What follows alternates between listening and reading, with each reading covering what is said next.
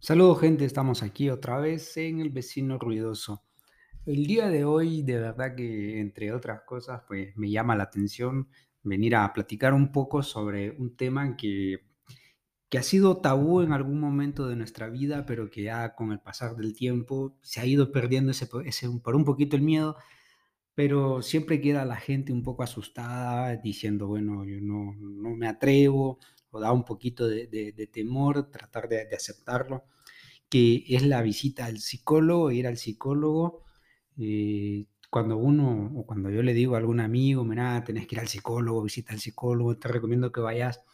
Y mm, al final, pues les da un poco de miedo porque dicen, no, yo no estoy loco. Y, y- eso me hace recordar que los tabús que todavía no hemos vencido, bueno, por lo menos en nuestra sociedad, hay algunos lugares que sí que que ya el, ir al psicólogo ya es más bien una experiencia cotidiana y que al final pues resulta inclusive hasta cómodo. En el caso mío, pues yo desde, desde pequeño realmente que me han estado llevando al psicólogo cuando era pequeño, sobre todo en esa, en esa etapa cuando estaba empezando ya mi adolescencia, y pues mis, mis padres creo que ya no me aguantaban, creo que del susto que, que aparecí de un solo, creo que les dio miedo eh, o mejor dicho, no habían superado su miedo de haberme tenido, pues soy producto de un susto más que un producto de una planificación. Y entonces cuando ya eh, llego a esa etapa de la adolescencia y que ellos ven que, que no saben cómo lidiar conmigo, porque yo era un, niño inquieto, siempre me gustaba andar de arriba para abajo, destruyendo todo, eh, haciendo estragos, arruinando cosas, escondiendo las cosas. Quizás creo que era, digamos, bueno, como soy el, el mayor, entonces imagino que era una, una forma de llamar la atención, sobre todo cuando ya habían eh, mis hermanos pequeños, entonces como, como siempre, ¿no? Cuando uno tiene un objeto nuevo, se, se volca a estar un tiempo ahí eh, con, con esos eh, juguetes. En el caso de mis papás, cuando nacen mis hermanos, pues su atención cambia, deja de ser para mí y, se vuelcan para atender a mis hermanos pequeños. Supongo que esa es la razón psicológica. De hecho, bueno, yo tengo mi psicóloga con la que platicamos casi todas las semanas y un poco hacemos, ya, ya ni siquiera le llamo consulta, sino que ya le hacemos tertulia porque vamos, platicamos, hablamos de las, de las cosas cotidianas, inclusive pues eh, tratamos de encontrar soluciones a otras cosas que se van presentando. Ya llevo varios años con, con mi psicóloga pues nos hemos llevado bien, realmente que nos hemos llevado bien. Ha habido muchas cosas que hemos ido platicando y, y siento que me ha ayudado bastante. Y de hecho, pues yo me acuerdo que mi psicóloga de, de la adolescencia, que a saber dónde estará hoy día, en una de esas, pues me hizo un, un test de, de inteligencia y pues solamente me dejó un, libro. Me dice, tenía, agarra el libro y yo lo vi y me puse a pintarlo nada más, porque para esa etapa pues me gustaba mucho dibujar, me gustaba pintar, me acuerdo que estaba, empezaba a estar de moda Goku, entonces yo agarraba la figura, la dibujaba en, en hojas en, en blanco y a veces me iba y la vendía a los compañeritos, ya, ya traía el, el capitalismo integrado, estar ahí siempre vendiendo. Y pues sí, me gustó y, lo disfruté bastante, era una experiencia buena. Y ya con el tiempo, pues ya cuando la psicóloga me dice, mira, estuve revisando lo que estuviste haciendo y me dice, no, sos como medio bruto, porque lo que tenías que hacer era llenar, esto es un test de inteligencia. Ah, bueno, no me dice, yo simplemente vi, me deja un lápiz y empecé a pintarlo, pues yo pues, pienso que ya hoy día viéndolo hacia atrás, a lo mejor no era tan eh, tan inteligente, sino que era inquieto, puede ser por, alguna locura, ¿no? Siempre hay una etapa de la vida en la que uno está llamando la atención y a la vez, eh, sobre todo cuando uno llega a la adolescencia, que empieza a enamorarse y a sentir eh, mariposas en el estómago cuando hay alguna chica ahí que le gusta. Y me acuerdo cuando estaba en, eh, en, la escuela, saliendo ya, estaba en el colegio más bien, ya estaba como en el noveno grado, octavo, noveno grado, encontraba por ahí una, una chica que me gustaba y siempre me ponía nervioso. Y de ahí, cuando ya llego a la, a la universidad, bueno, estoy, digamos, terminando ya mi, mi bachillerato y en esa etapa, pues, eh, Creo que a muchos les pasa la indecisión y bueno, ¿y ahora qué voy a estudiar? Eh, híjole, si está difícil esto y ahora qué voy a estudiar, qué carrera saco, mi futuro depende de esto, porque a veces eh, nos engañan y nos dicen, no, que si tú no sacas una buena carrera, tienes que sacar una carrera que, que te dé futuro, que te dé la posibilidad de trabajar y ganar dinero y vivir bien. Y, ese es la, mm, el paradigma que siempre nos han vendido. Y bueno, entonces a raíz de eso, pues saliendo prácticamente del bachillerato, estuve con ese gran dilema y ahora qué voy a elegir. Y, y cada vez se ponía más difícil porque se me acercaba ya la, fecha de graduación, se acercaba la época en la que tenía que ir a la universidad y pues no sabía, inclusive me acuerdo que eh, nosotros en el bachillerato llevábamos una asignatura de psicología y la doctora nos hacía un test vocacional y pienso que, estos test vocacionales son una trampa porque eh, yo vine, llené las preguntas, eran un montón de preguntas, las llené toditas, pa, pa, pa, pa, y al final decía, bueno, ¿qué carreras te gustaría estudiar? Pues yo puse una lista ahí, quería ser piloto, eh, piloto de aviación, bueno, para ese entonces empezaba la guerra de, de Irak, eh, porque había sido ya por 2001, cuando las Torres Gemelas, entonces se había puesto mucho de moda que las invasiones, que las guerras, y, se hablaba de, los aviones bombarderos. Yo me acuerdo que, que conjunto con otros amigos que queríamos ser, eh, bueno, la adolescencia, ¿no? El adolescente bobo y absurdo decía, no, me gustaría ser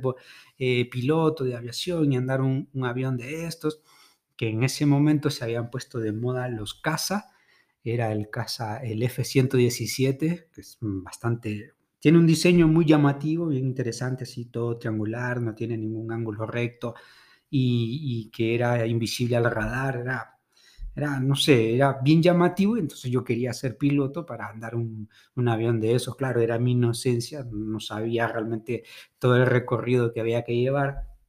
Y también estaba el B-52, otro avión, un bombardero, que tenía, pues, o tiene todavía una forma bien curiosa, parece como un murciélago, que también es indetectable al radar.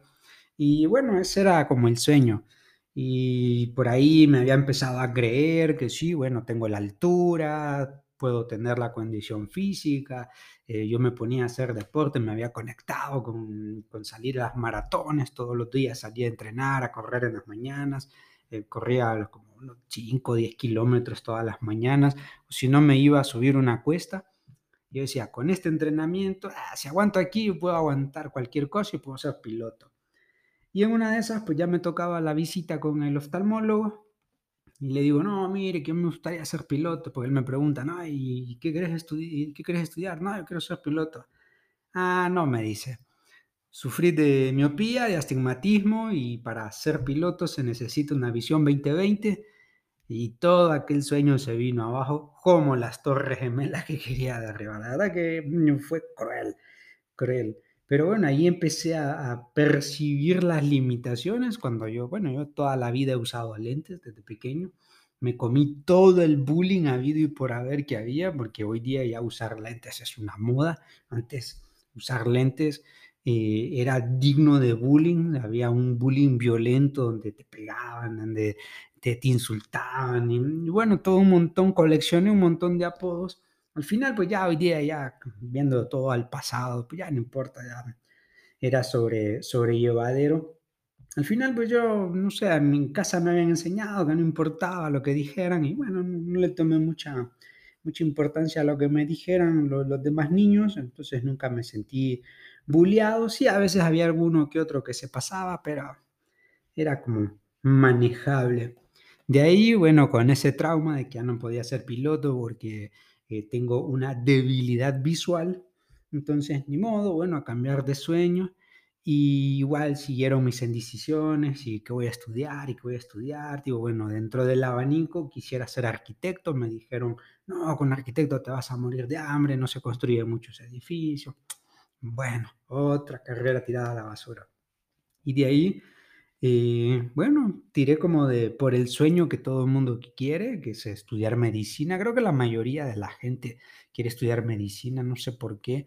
Eh, quizás por el estatus, por la bata, porque lo respeto, no sé, hay muchas cosas. Yo realmente sí quería ser eh, médico, pero ah, no era así como el gran sueño, sino que era como la moda, todo el mundo quiere hacer eso, pues yo quería estudiar eh, medicina y, hacerme neurólogo. Me acuerdo que esa era como la intención, ser neurólogo o quizás pediatra, pero no sé, al final era como, bueno, todo el mundo quiere ser eh, médico, yo voy a tirar por ahí. Pero como, bueno, todavía seguía con mis indecisiones y empecé, un amigo, mi un compañero y amigo del bachillerato, nos habíamos hecho muy buenos amigos en en el tiempo que estuvimos como compañeros y y entonces me acuerdo que me dice: "Mira, deberíamos de estudiar, eh, ingeniería química y así hacemos bombas y no sé qué", porque para ese entonces también estaba de moda, mm, los episodios de Laboratorio de Dexter y que tenía su laboratorio debajo de la tierra y siempre tenía muchas creaciones y que luego su hermana Didi las arruinaba. No sé, éramos como demasiado infantes, entonces yo dije: "Bueno, está bueno, eh, vamos a estudiar eso, vamos a la universidad, y a ver qué, en qué consiste eso, preguntemos a la gente. Y, y una de esas, pues nos fuimos, nos fuimos y para colmo cometimos el error de, de irnos con uniforme. Entonces, cuando llegamos a la universidad, eh, toda la gente ahí en la facultad se burlaba de nosotros, ahí nos, nos decían, ay, aquí no queremos niños de colegio. Y, ay, bah, y fuimos, averiguamos un poco, nos dieron un plan de, estudios ahí, luego lo revisé, lo llevé a mi casa, pero igual no seguía convencido de nada, no, no seguía convencido de nada. Entonces, igual, bueno, dejé pasar el tiempo como que el futuro yo se encargara de elegir o ya con la presión, pues, que ya me tocaba la matrícula, de- decidir por ahí. Al final fue y, y en efecto así hice, me fui a la universidad y cuando llegué a inscribirme, y bueno, ¿en qué te querés inscribir? Me preguntaron. Eh, no sé, en ingeniería química, le le dije yo a la a la secretaria que estaba atendiéndome.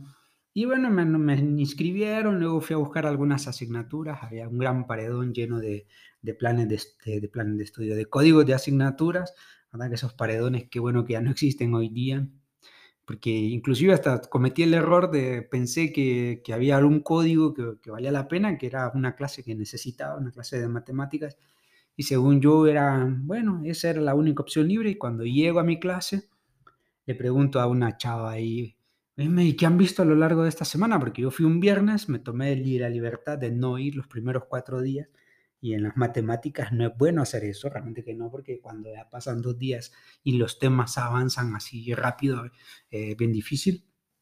Pues me dice, no, si no hemos tenido clase. Ah, bueno, qué bueno, no hemos tenido clase todavía. Y cuando ya llega el profesor dice, bueno, bienvenidos sean todos, no sé, se presenta y resulta que esa clase, esa matemática en especial, era un solo día que duraba cuatro horas. O sea, era un dolor de cabeza. No, yo no estoy para esto. Zafé y me fui y cancelé esa asignatura porque no me iba a estar ahí yo repitiéndola tanto tiempo, de verdad que era, iba para volverme loco. Y aún así seguía yo con las dudas y en una de esas eh, había un, una oficina como de orientación vocacional y me fui y encontré una nueva psicóloga que le pregunto, mire que yo tengo dudas.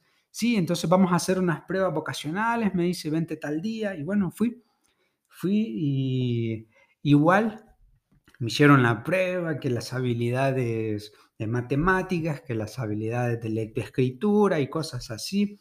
Pero al final me acuerdo que en la de, la prueba esa eran un montón de preguntas, creo que eran como 100 preguntas. Decía, ¿qué carreras te gustaría estudiar? Pues yo puse eh, un montón, una lista como de 10 opciones. Y ya la siguiente semana que ya nos iban a decir, bueno, los resultados fueron esto, iba así ansioso, ya con emoción, por fin voy a poder saber cuál es mi verdadera vocación, no sé qué. Resulta que llego y ya me atiende la psicóloga y me dice, mira, Maes, tú tienes vocación para un montón de cosas. Y ya me da la lista. Y esa lista era justamente la lista de, carreras que yo había puesto. Entonces, digo, no me sirvió de nada ni mi psicóloga de toda la vida, bueno, ni mi psicóloga de, de la, de la adolescencia, ni la psicóloga vocacional me lograron ayudar porque no me, no me dieron chance. O sea, siempre me daban las respuestas que yo mismo ponía. Entonces al final seguía con la indecisión y hasta que, bueno, ya en una de esas se me presenta la oportunidad de, aplicar a una beca y nada que ver de las profesiones que yo había tenido en cuenta y era como, bueno, hay una opción de estudiar agronomía, te puedo decir. Y bueno, como todo adolescente rebelde, no sé si los demás adolescentes rebeldes harían lo mismo, dije yo, bueno, está bien, me voy a tirar y me voy a ir. Total, yo en la casa ya no quiero estar, ya me peleé con todo, ya me aburrí donde vivo, eh, me quiero distraer y, me voy a ir. Entonces me había mentalizado de que no, me voy a ir y en el camino, me guste o no me guste, mi objetivo va a ser es traer mi título, ¿no? Sacar mi título y lo voy a hacer, no importa si me gusta o no me gusta, voy a dar lo mejor de mí. Y bueno, al final, pues así mismo hice, agarré mis maletas y me fui eh, a quemar las naves directamente, o sea, no era como me iba sin vocación, pero sea lo que sea. al final, pues resultó algo bonito, fue una experiencia dura al inicio, pero ya con el tiempo ya no, no, no pasó nada, ya era como, bueno, me adapté. Y parte de esa adaptación se la, se la agradezco de verdad a, a la psicóloga que tuve. Yo siempre anduve detrás de un psicólogo porque era como la manera más sencilla, entendía yo, de, de, preguntarle mejor a un profesional que quizás me te da un consejo, aparte de la experiencia que había tenido con mi psicóloga cuando la adolescencia y mi psicóloga vocacional, que sí, no me ayudaron en nada, pero era entretenido, sobre todo porque a veces me tocaba oírlas a ellas, que se desahogaban y que sus problemas familiares. Entonces era como, bueno, yo vengo a terapia, pero te estoy haciendo terapia y yo creo que no me debes cobrar, entonces pensaba yo. Pero bueno, entonces luego eh, las primeras clases me estaba yendo muy mal, muy, muy mal. No podía probar ninguna, era como, bueno, ¿y qué pasó? Y, y mi cabeza no da, no entiendo qué está ocurriendo. Así que, bueno, decidí decidí visitar a la psicóloga y bueno, estaba en la universidad, estaba en la facultad de psicología y por ahí también pues había visto, digamos, algunas, algunas muchachas y decían, yo les preguntaba, ¿no? ¿Y ustedes qué estudian? No, psicología. Como estaban bonitas y un adolescente, pues de paso de, me echaba mi, taquito de ojo y, ella de paso aprovechaba para, para ir donde la, la psicóloga. Y cuando llego donde la psicóloga en la facultad, eh, le digo, mire, yo ando buscando una psicóloga. Ah, sí, bueno, yo soy, a ver, ¿qué es lo que, qué es lo que te pasa? Me dice. No, yo creo que me volví muy estúpido en el tiempo, le digo, no sé, creo que se me rompió el cerebro en pedacitos. ¿Por qué me dice? ¿Qué, qué, qué te pasa? Es que no entiendo nada, absolutamente nada, me está yendo mal en clases y ya me estoy preocupando y ya no quiero yo eh, caer en, el, en ese vacío de decir que voy a repetir años porque no quiero perder eh, años. ¿Y por qué sientes que te va mal? Lo típico de, una, de, de los psicólogos, ¿no? Esas, esas frases así como, ¿y usted cómo lo resolvería? ¿Y tú qué harías? o, el, o, el, típico sonidito, ajá, sí, ah, ok. O sea, yo en el, en el fondo pienso que, que, el psicólogo no le para bola a uno, sino que ahí desahógate tú y, ellos están en su mundo. Ya hoy día imagino que están whatsappeando mientras lo están oyendo a uno, están pensando también en sus estreses, así como, si, ya me imagino que yo en, haciendo toda la catarsis de la semana, del mes, eh, despotricando todo y el psicólogo pensando, habré, habré desconectado la plancha, se me habrá conectado la comida, no sé, ya ahora que ya, que ya lo veo en esa retrospectiva, pues aparte tengo un montón de amigos psicólogos que me cuentan algunas de sus tonterías. Entonces, asumo yo que mi psicólogo o mi psicóloga hace lo mismo. Entonces, eh, curioso. Pues hablando con la psicóloga me dice, mira, yo presiento que tu problema está en que no sabes estudiar. Pero ¿cómo es posible si yo he estudiado todos estos años? A ver, explícame una cosa. ¿Cómo ha sido tu sistema de estudios? No, pues yo estudio un día antes, me voy con eso y, luego un café y dos rezaditas y esperar que con eso ya saque una buena nota. Ok, mira, me dice, ahí está tu problema. Vamos a arreglar tu cerebro poco a poco, arreglando tu sistema de estudio. Entonces, mira, vamos a hacer una cosa, vamos a hacer un cruce. Primero, hay que saber cuál es la forma en que vos aprendes bien y luego hay que ver cuál es la forma en la que eh, podés estudiar mejor, es decir, las técnicas de estudio y tu estilo de, aprendizaje. Pues me dio unas lecturas, las leí, eh, me gustó, yo he sido mucho de, leer, me ha gustado leer. Al inicio mi, mi, mi, espíritu de lectura empezó por los castigos, mi mamá me regañaba y, me castigaba y entonces en lugar de mandarme al cuarto, me castigaba poniéndome ahí al lado de ella a leer, a leer libros. Entonces, eh, al final, pues no fue un mal recuerdo, sino que fue uno bueno y, y, valió la pena. La verdad que valió la pena y me siento, me siento pues ya a la larga ya me siento a gusto, claro, no es lo mismo cuando me regañaban y me castigaban porque tenía que estar ahí como, ya, que odio esto, eh, los odio a todos, me quiero escapar y siempre pensaba, no ir de la casa. Y ahora ya no, me, ya no me voy de la casa. Bueno, vivo solo, así que ya me fui de la casa. Pues entonces vino la psicóloga, me hizo leer, leímos, me puse a practicar, me, hizo, me dice, mira, busquemos y probamos varias maneras de, realmente de técnicas de estudio y hasta que di con una que realmente me gustó, porque eh, sentía que aprendía bien, sentía que no repetía mucho, porque a veces eh, yo me dejaba llevar y, y, copiaba los apuntes de mis compañeros y no, no es así, así no funciona. Y pues bueno, vine yo y pasé y con la psicóloga me ayudó, tuvimos un par de sesiones, empecé a ver la luz, eh, no al final del túnel, pero sí ya empecé a ver la luz ya con las clases, me iba bien, iba macanudo, y ya después fue un despegue. Para mí fue un despegue, me terminé graduando con buenas notas. Al final, eso de sacar buenas notas eh, se logra de una forma bien sencilla, no solamente es aprender algunos trucos y algunas dinámicas para poner en práctica y ya el resto salen, las, las notas buenas salen fácilmente. Y así aproveché y pude equilibrar mi vida universitaria y me gradué muy rápido, me gradué en el tiempo, inclusive me logré graduar creo que seis meses casi seis meses antes de, todo el mundo, porque en el camino aprendí un montón de cosas y fui rompiendo un montón de barreras. Pero sí me gusta el hecho de que yo nunca tuve el miedo, nunca tuve el tabú de decir, ay, no, yo estoy loco, no voy al psicólogo. Ya de entrada hay que pensar que estamos todos locos, a todos nos falta un 10, nos falta un tostón, nos falta el, el peso completo, eh, todos los tornillos los andamos flojos, entonces hay que vencer ese miedo, eh, hay que ir donde el psicólogo, aparte es mejor ir donde el psicólogo, porque cuando el psicólogo, aunque el psicólogo no le pare bola a uno, pero si yo voy donde el psicólogo, me desahogo y en, y en la plática voy aprendiendo, voy descubriendo cómo puedo solucionar alguna situación. Y ya con eso ya queda. Y como el psicólogo somos amigos, bueno, somos amigos con, con la psicóloga, eh, psicólogo le digo, bueno, eh, por la profesión, pero la psicóloga, eh, somos buenos amigos y tal, pero no es, no es que vamos a estar compartiendo a cada rato, no es que vamos a estar saliendo, viéndonos siempre, y sino que de vez en cuando una salidita, eh, ¿qué tal? ¿Cómo estás? ¿Y cómo te ha ido? ¿Y vas a ir al día? Sí, sí, confirmo. Así como cuando ando por un bar, por ahí, me, me la encuentro. Aparte, pues, creo que la pareja que tiene es un gran ogro, así que mejor de lejitos.